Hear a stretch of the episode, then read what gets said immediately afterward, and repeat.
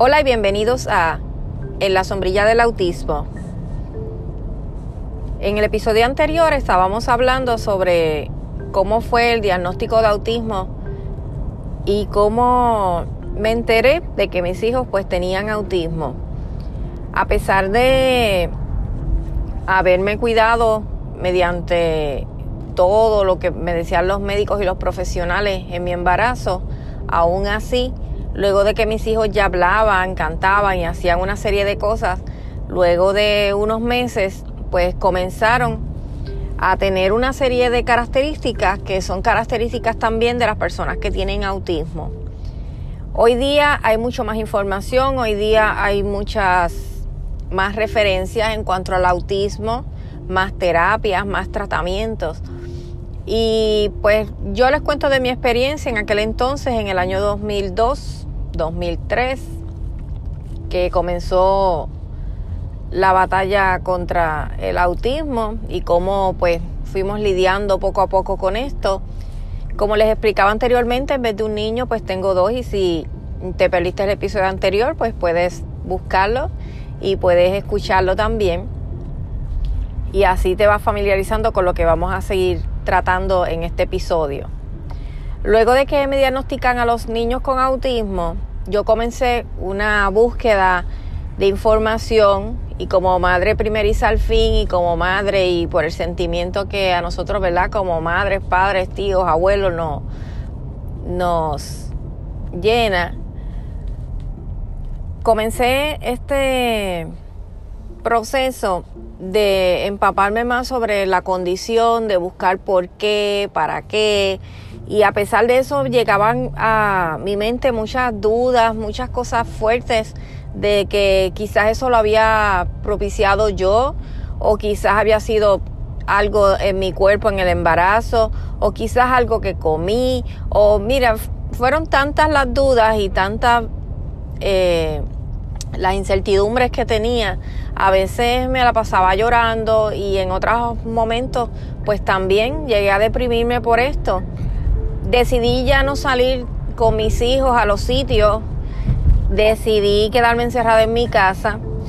Y pues como que tratar esto un poco alejado de las personas, de la sociedad.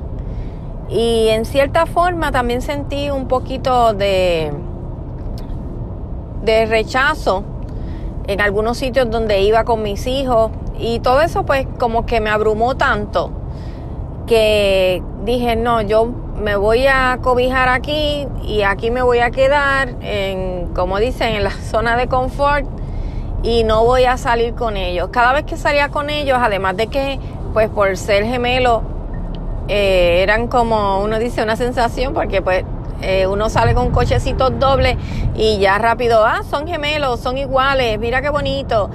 Y ya pues ya ellos estaban creciendo, tenían 3, 4 años, 5 años y ya esas edades se espera de que los niños pues puedan hablar, puedan expresarse y hacer una serie de cosas que mis hijos en aquel entonces pues estaban rezagados y no la hacían. Entre ellos pues el, el poder ir al baño. Y a veces salía al pediatra o a los sitios o no me quedaba de otra que poder llevarlos al supermercado.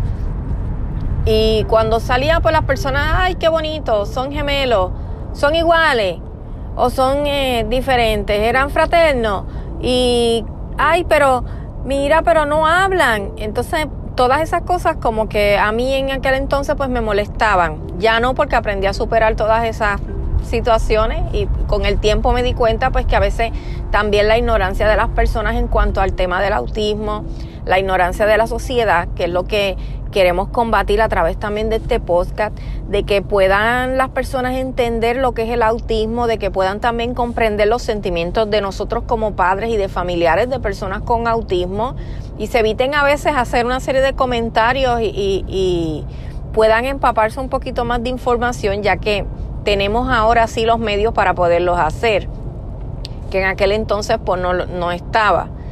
Eh, no llegué a ir a ningún psicólogo ni psiquiatra. Primero no tenía el tiempo porque estaba yo 24 horas, 7 días con mis hijos, estaba muy pequeño. Y segundo, pues que no lo entendí necesario. Sin embargo, si usted tiene la oportunidad de poder visitar algún profesional de la salud en cuanto a esto. También uno como padre o como familiar de persona con autismo lo necesita, el poderse desahogar, el poder hablar con ese profesional, el que el profesional le envíe quizás algunas terapias o alguna ayuda adicional, eso sería magnífico.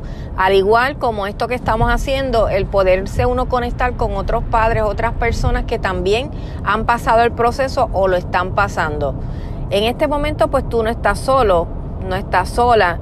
Hay muchas personas así como yo que pasamos esos procesos. Hay muchas personas que hemos recibido burlas, otras personas hemos recibido rechazos, otras nos han querido decir, ah, es culpa tuya porque hiciste esto, es culpa tuya porque hiciste lo otro, pero nada de eso le vamos a creer. Nosotros vamos a seguir adelante con nuestros hijos y nosotros vamos a ir buscando remedios y buscando ayudas para poderlos sacar adelante. Y este, eso incluye la primera ayuda que es la nuestra y la de nuestra familia, el poderse informar sobre lo que es el autismo y poder saber realmente eh, qué conlleva el tener una persona con autismo en la familia o tener un hijo, un nieto, un sobrino que tenga autismo. En aquel entonces, una vez me dan el diagnóstico, pues yo lo comparto con la familia de más está decir de que pues muchos familiares sí fueron empáticos con nosotros y pues se acercaron, nos brindaron su ayuda, estuvieron ahí. Muchos, este, así como los tíos, los abuelos, estuvieron al 100 y ayudaron en cuanto a las terapias y ayudaron económicamente también y estamos más que agradecidos y esos momentos fueron los más cruciales para nosotros para poder sacar adelante a nuestros hijos.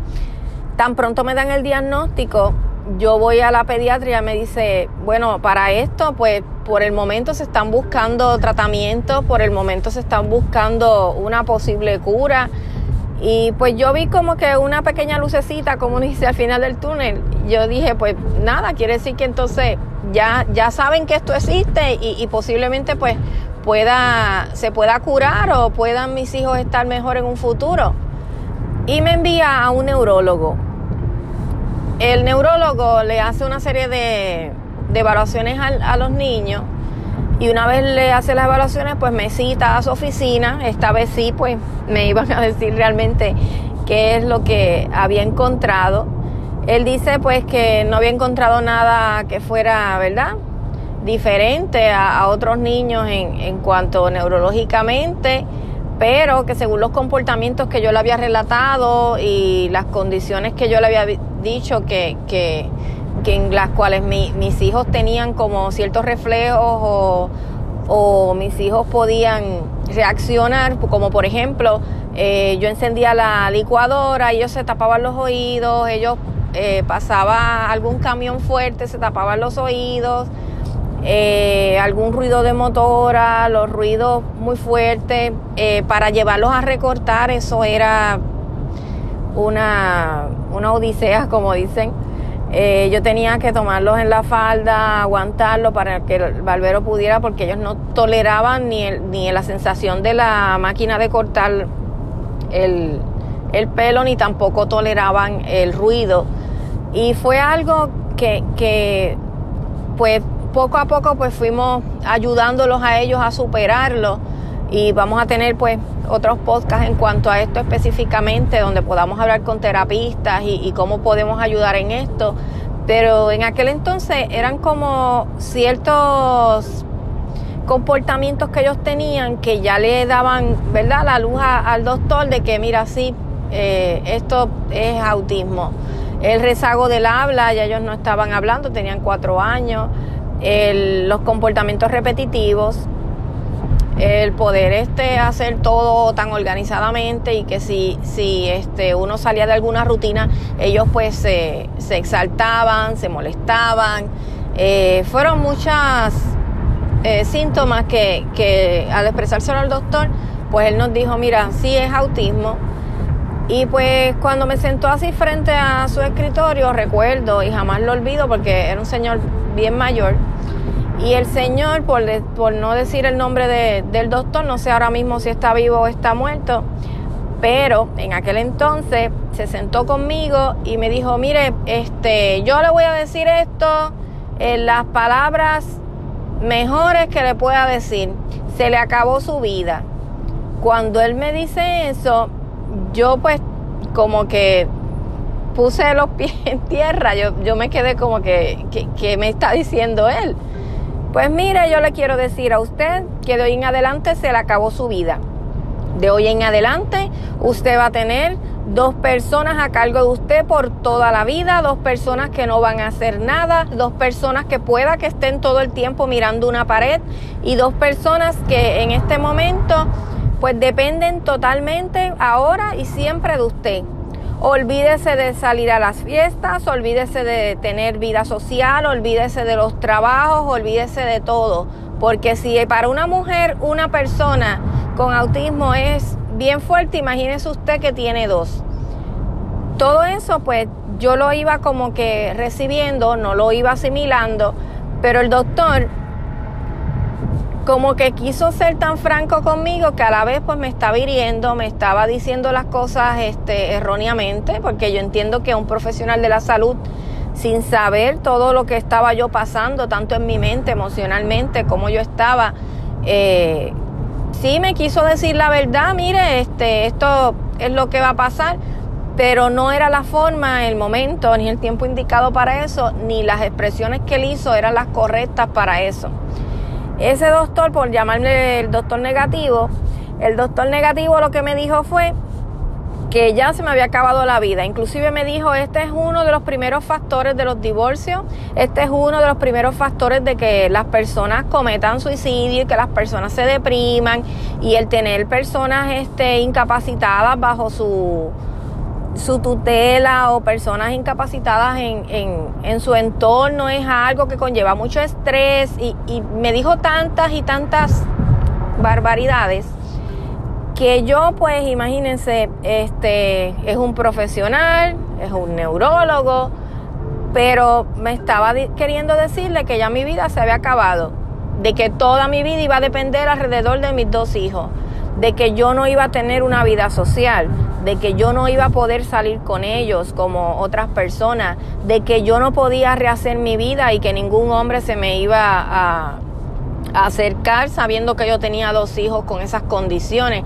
O sea, era, era como algo tan abrumador lo que me dijo que a mí me dio coraje, me dio sentimiento, tenía tanta ganas de, de no sé si quitarme el tacón y darle un taconazo o realmente estaba yo tan molesta que así mismo tomé los papeles y le dije muchas gracias por su diagnóstico, pero para mí el último diagnóstico lo da Dios. Cogí los documentos así mismo y monté a, mis hijos en el cochecito y bajamos entonces para, para la casa. De camino a la casa iba yo llorando y decía, o sea, no es posible que esta persona me diga a mí que mis hijos van a estar así todo el tiempo. En parte, pues le agradezco a ese doctor que me ayudó porque ese doctor me dio ese empuje y me dio esa bofetada que yo necesitaba para reaccionar y decir, ah, eso es lo que te va a pasar, vas a estar así toda la vida, dependiendo de, cómo estén tus hijos.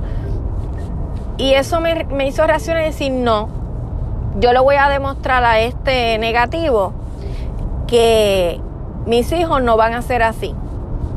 Y ojalá, ¿verdad? Este, y pueda escuchar este podcast ese doctor y se acuerde de mí. Y si no es así, pues me hubiera gustado haberle llevado ahora mismo a mis hijos con su certificado de la escuela superior y su admisión a la universidad de uno y su independencia del otro de cómo ha podido salir un poco más en cuanto a lo que es el estereotipo este del autismo y ver lo, lo hermoso y maravilloso que están mis hijos pero eh, la última palabra no la da el médico. Uno como ser humano a veces se deja afectar por las palabras o las cosas que las personas digan. Y eso lo aprendí en el camino y quiero que ustedes lo aprendan antes que yo lo aprendí. ¿Por qué? Porque como les dije, yo a veces no quería ni salir de mi casa por tal de que no me preguntaran qué les pasa, por qué no hablan y tener yo que volverles a explicar Y en un momento recuerdo que hasta en un coraje le, dije a, a, una amiga mía, es que me dan ganas de hacerle unas camisas que digan soy autista o tengo autismo para que ya no me pregunten más. Y este, y me daba como que este coraje tan fuerte del presentamiento de las personas, que es algo que nosotros no tenemos control, es algo que nosotros no podemos evitar es la curiosidad, eh, eh, el, querer saber todo, el porque esos niños no hablan, porque esos niños ya tienen esa edad y, y, no están haciendo esto. Mira, la hija de fulano la hace y el tuyo todavía. Lleva ese niño al pediatra, esto, lo otro. O sea, entonces nos invaden la cabeza de tantas cosas. Y nosotros tenemos que tener ya una meta fija, una vez se nos da el diagnóstico de autismo, de que nosotros lo que queremos es la independencia de esos, de esos hijos.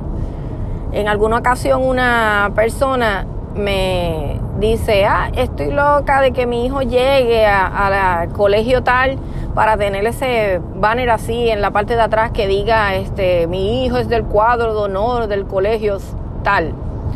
Y yo le dije, ah, yo estoy loca que mi hijo me diga mamá o me diga te amo. Ya con eso yo entiendo que se graduó de Harvard. Y esa señora se quedó como tan pasmada, pero es que me salió del corazón de que sí, o sea, esa es tu meta como papá, pues la mía es que mi hijo pueda hablar, que mi hijo se pueda independizar, que mi hijo deje los pañales, que mi hijo pueda hacer una vida un poco más independiente. Y que al igual que me pasó a mí, no escuche las negatividades de las personas, ni el que lo juzguen, ni el que se burlen de él, ni el que puedan decir cosas negativas todo esto uno como papá lo, le pone a uno como una coraza y a veces uno quiere como que tener a, a, las personas a sí mismo, como decimos nosotros, la sombrillita del autismo, decir, este es mi grupo, estas son las personas con quien yo me voy a rodear, estas son las personas que quieren a mis hijos. Pero nosotros estamos en un mundo donde hay personas también que lamentablemente eh, no pueden lidiar tampoco con estas situaciones y nosotros también debemos darle esas herramientas a nuestros hijos para eso. Jamás olvido en alguna ocasión que fuimos nosotros a, al supermercado, a uno de mis hijos le, le estaban enseñando en la escuela lo que era el ciclo de vida de que pues este uno nace, uno se desarrolla, luego pues al final pues ya pues uno va envejeciendo y luego muere. Y pues él pues en, ¿verdad? En, en su porque ellos son bien francos y ellos lo que piensan lo dicen y, y, vamos a hablar de esto también adelante. Le estoy dando un, un pequeño brief de lo, de lo que vamos a, a decir luego y las anécdotas que he tenido yo con, con uno de mis hijos, pues él le estaban dando el ciclo de vida en la escuela y fuimos al supermercado y había un señor bien viejito y estaba él pagando en la caja y solamente él se acercó y le dice, oiga, usted ya mismo se muere porque usted ya está en el final del ciclo de vida. Mire, ya está en lo más anciano, anciano y ya mismo se muere. Para más está decirle que la cajera por poco se quiere meter dentro de, la caja registradora. Y yo pues me quería eh, meter con ella también en la caja. Y el viejito solamente lo miró, lo, acarició el cabello y, y, le dice, ay mi hijo, si tú supieras que yo lo sé, que ya mismo me voy de este mundo, pero Dios te bendiga por ser tan sincero. Y yo pues quise como mamá disculparlo, pero el señor pues ya era un señor mayor, ya era un señor que tenía ya una madurez y gracias a Dios supo asimilar también la condición de autismo de, del niño. Pero, ¿qué les quiero decir con esto? Que le tenemos que dar estas herramientas para que ellos se sientan importantes y ellos puedan también contribuir o, o, o también sentirse parte de la sociedad, parte de, de lo que ¿verdad? Del entorno que nosotros tenemos. A veces dicen, ah, es que él no habla, es que yo creo que él ni escucha, él está ya en su mundo. No, eso no es así. Los niños con autismo son niños muy brillantes y son niños que, y jóvenes, ¿verdad? Que pueden contribuir muchísimo si se les dan las herramientas y si se les dan las terapias adecuadas al momento adecuado. Parte de lo que es el diagnóstico de autismo requiere una serie de baterías de terapia Eh, como en vez de uno eran dos, pues para nosotros fue algo, ¿verdad? Muy cuesta arriba el poder este darle, ¿verdad? Sus terapias. Aquí pues nosotros recurrimos a lo que es el Departamento de Educación en Puerto Rico. Como les dije, yo soy de Puerto Rico, no sé en sus países eh, si el Departamento de Educación también contribuye a esto. Yo de lo que le voy a hablar de mi experiencia personal desde Puerto Rico y cómo yo pasé estos procesos en Puerto Rico. A los tres años yo los inscribí en el Departamento de Educación Especial por sus condiciones y luego que se inscribieron se supone que les comenzaran unas terapias. Y ahí comenzó mi otro calvario. Cuando uno lleva a los niños a terapias o uno quiere que se les evalúe, pues uno como mamá, ¿verdad? Responsable, uno está presente, uno a veces lee o busca información de qué es lo que le van a hacer a mi hijo. Pues yo hice eso y yo dije, pues ok, ¿qué es terapia de habla? Voy a buscar a ver qué es lo que van a hacer. Y, a y llamé hasta algunos centros, miren qué es lo que hacen la prueba de patólogo de habla. Ah, lo ponen a hacer, eh, le ponen unos dibujos para ver si él asimila o ver si él, si él este, puede diferenciar unos colores o hacer unas cosas. Y ya yo iba preparada para lo que era. Cuando yo llego a este salón, habían un montón de mamás así como yo, con muchos hijos también, ¿verdad? Con sus condiciones diferentes, no solamente autismo. Y estaban en una fila para poderse evaluar para que el departamento pues comenzara a darle sus terapias. Uno de mis hijos pues estaba dormidito y el otro pues estaba en el coche, pues cuando eso pues todavía ellos no, o sea, no los podía yo tener así suelto y cuando salía pues trataba de que ahí pues los podía tener más controlados.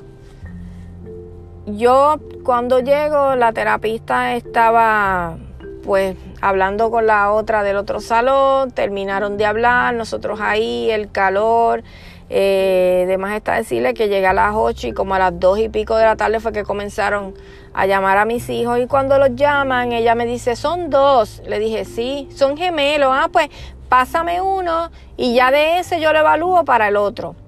Pues yo pienso que me van a evaluar, ¿verdad? individualmente a cada uno. No, ella me evaluó uno y me dijo, ah, como el gemelo es lo mismo, no te preocupes mamá que yo hago el informe. Y solamente me, me preguntó, porque yo tenía el niño, otro, el otro dormido encima, y no lo olvido, él, solamente me, me dijo, él, él dice papá, dice mamá, dice agua, dice bibi, ¿qué cosas él dice? yo más o menos le dije las palabras y le expliqué que ellos ya estaban hablando y me estaban haciendo frases. Ah, sí, no te preocupes. Este, ¿qué más ellos hacen? Este, hacen ruidos, hacen esto, aquello. O sea, fue algo como tan general y tras que fue algo tan general, me hizo una evaluación por los dos. Y eso me estuvo tan mal y me dio cierto coraje el poder pasar todo un día allí tratando de buscar tratamiento para mi hijo para que fuese así y ahí comencé yo a estar un poco más pendiente de lo que iban a hacer con mis hijos. Muchas personas o muchos padres por desconocimiento piensan de que ah, yo le, voy a pagar una terapia de habla, deja al muchacho que entre con el terapista y al rato pues sale. Y el muchacho sigue igual. Y a veces tú dices, pero es que yo lo llevo y el muchacho nada. Tú estás viendo qué están haciendo con el niño, tú te has informado de qué son las terapias de habla, las terapias conductuales, las terapias ocupacionales. Búscate información y si es posible pide el permiso para poder estar al, menos en una de las terapias o poder observar qué es lo que hacen con tu hijo. Primero, que ahí tú vas a ver todo lo que el niño pues está absorbiendo y tú lo puedes también repasar en tu casa que era lo que yo hacía. ¿Qué, le dieron esto? Pues esto lo vamos a repasar en la casa. Y yo seguía en la semana haciendo lo mismo hasta que tocaba la otra terapia.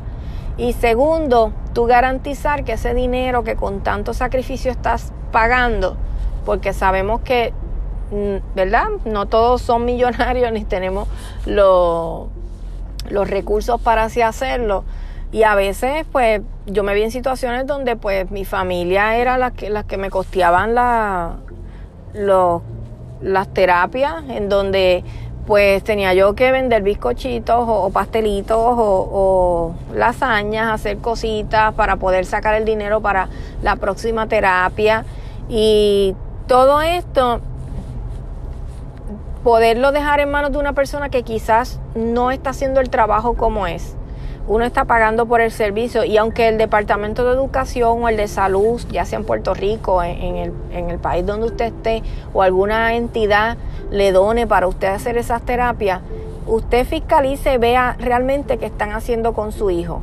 Porque muchas veces y muchas de estas empresas, y me toparon muchas así, inclusive algunas también aquí en Estados Unidos, tuve una también eh, de la misma forma y, y prácticamente corrí al terapista de mi casa, le dije, mira, o sea, no me parece justo que estas personas se lucren por la necesidad que vean de las condiciones de nuestros hijos y menos de, nosotros como padres que trabajamos y luchamos y estamos al pendiente de poder sacar a los niños y, perdan el tiempo de esta forma. Eh, yo conseguí en, Puerto Rico una de los mejores eh, lugares de terapia.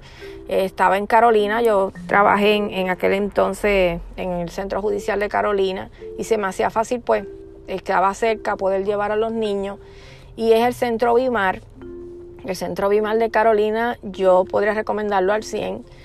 Yo tuve una experiencia magnífica, maravillosa con los terapistas con las dueñas del centro, son personas profesionales, son personas capacitadas y que supieron también darme la mano y llevarme poco a poco a los procesos que iban a tener el niño. Es más, a veces me exigían más a mí que, que al mismo nene. Mamá, practicaste esto. Ah, te puse la libreta para que la otra semana él tiene que saber esta letra. Entonces, eh, eso a mí me motivaba y me ayuda. Yo decía, mira, vale la pena lo que estoy haciendo. Y pues mis niños comenzaron las terapias así.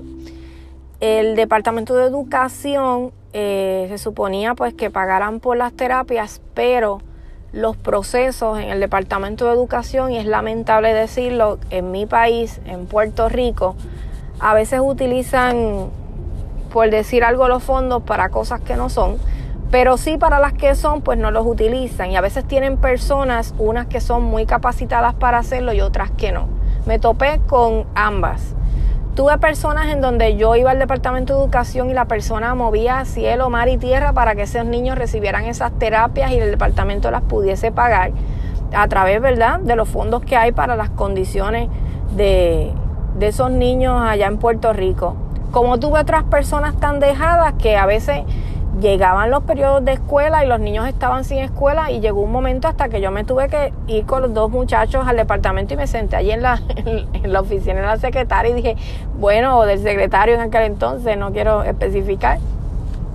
Y este, y decía, no me voy de aquí hasta que me, me atiendan a mis hijos, porque pues es como una cierta burocracia, unos ciertos pasos, y entonces llegaba el momento en que era algo desesperante y como era algo tan desesperante para mí, por eso yo dije, no, yo no puedo esperar que la agencia del Departamento de Educación o que el Departamento de Salud, que era otra burocracia, porque el Departamento de Salud en los primeros años, hasta los cinco años, también ellos te pagan parte de las terapias.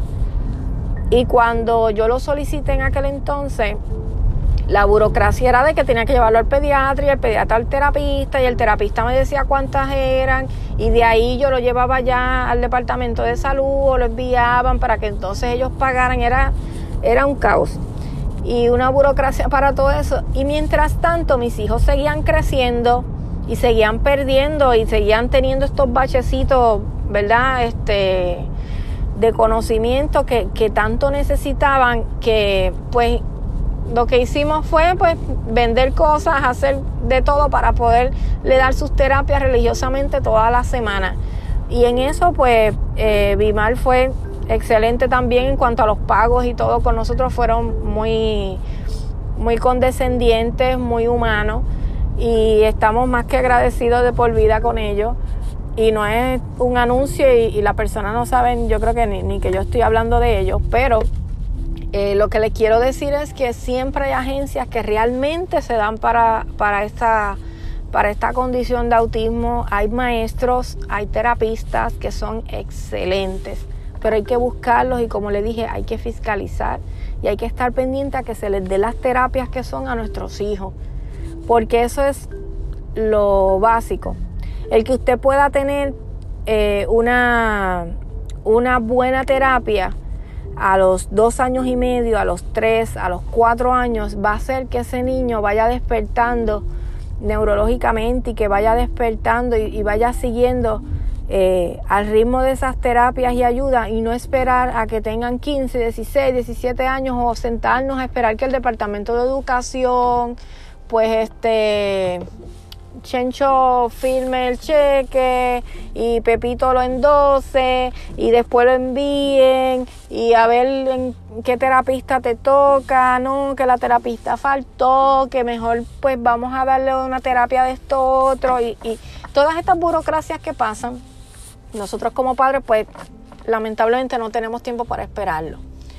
Hay muchos remedios que existen y pues le digo que esto del autismo es algo tan amplio y quisiera como que ayudarlo en, en, todo el proceso este que yo pasé con el Departamento de Educación, el Departamento de Salud, todo eso que, que pues se hace necesario seguir los podcasts.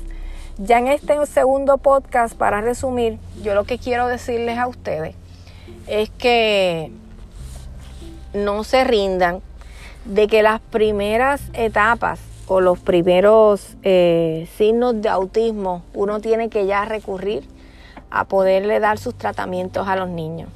Uno tiene que recurrir ya a, a buscarle ayuda, tanto a ellos como a nosotros, a buscar apoyo, a buscar personas que estén en, nuestro alrededor que nos contribuyan. Y si hay personas, como les dije anteriormente, que nos quieren destruir o, o ¿verdad? Ingeniosamente o personas que, que pues su ignorancia en cuanto al autismo pues tratan de decir esas cosas, pues vamos a tomarlo liviano, no vamos a, tomarlo a pecho, ni de que eso va a ser así como me dijo el neurólogo, o sea, porque no fue así. Eh, Dios decide y uno como padre y como madre también decide en la vida de nuestros hijos y cómo los vamos nosotros a guiar y a llevar.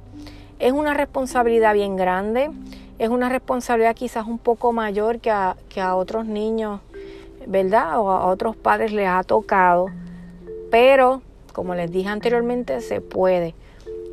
No quisiera ver padres de niños con autismo, jóvenes con autismo en depresiones, tristes, o, o, saber de que, ay, se me acabó la vida, como me dijo el doctor, ya ahí, ay, pues aquí voy a estar sentada esperando, ¿verdad? Que el niño esté mirando la pared. No, hay muchos tratamientos y ahora más que antes. Hay muchas terapias, hay muchas cosas que, podemos hacer y entre ellas ayudarnos y apoyarnos unos a los otros. El poder este, asistir a, escuelas o, o, a sitios donde hayan niños también con estas condiciones y poder llevar a nuestros hijos a compartir también con esos niños. Nosotros como padres compartir entre nosotros, ya sea en las redes sociales también, que están abiertas para eso y en mucho respeto, ¿verdad? Podamos nosotros eh, convivir juntos y, y, aunque usted sea de México y yo de Estados Unidos y aquel de Puerto Rico y el otro de Argentina, estamos en un mismo fin. El poder ser unos padres excelentes, unos abuelos, unos tíos o un familiar que pueda ayudar a esa persona tan especial que pues Dios envió a nuestras vidas y a nuestra familia y dar un poquito más en cuanto a eso, orientarnos más, buscar más información, fiscalizar lo que están haciendo con nuestros hijos y poderles ayudar y darle la mano para seguir adelante. Esto es en la sombrilla del autismo y próximamente vamos a continuar pues nuestras pláticas. Les agradezco a todas las personas que pues han sido de apoyo para nosotros y nos han felicitado, han sido muchas toda la audiencia que he tenido en, tan poco tiempo. Ya vamos a abrir nuestro canal de YouTube, ya tenemos nuestra página de Facebook y de Instagram. Así que nos buscan en la sombrilla del autismo, se unen a nosotros y así también podemos tener una comunidad donde podamos aportar unos a otros según las experiencias de cada quien. Que tengan un lindo día, linda tarde o linda noche. Y Dios los bendiga a todos.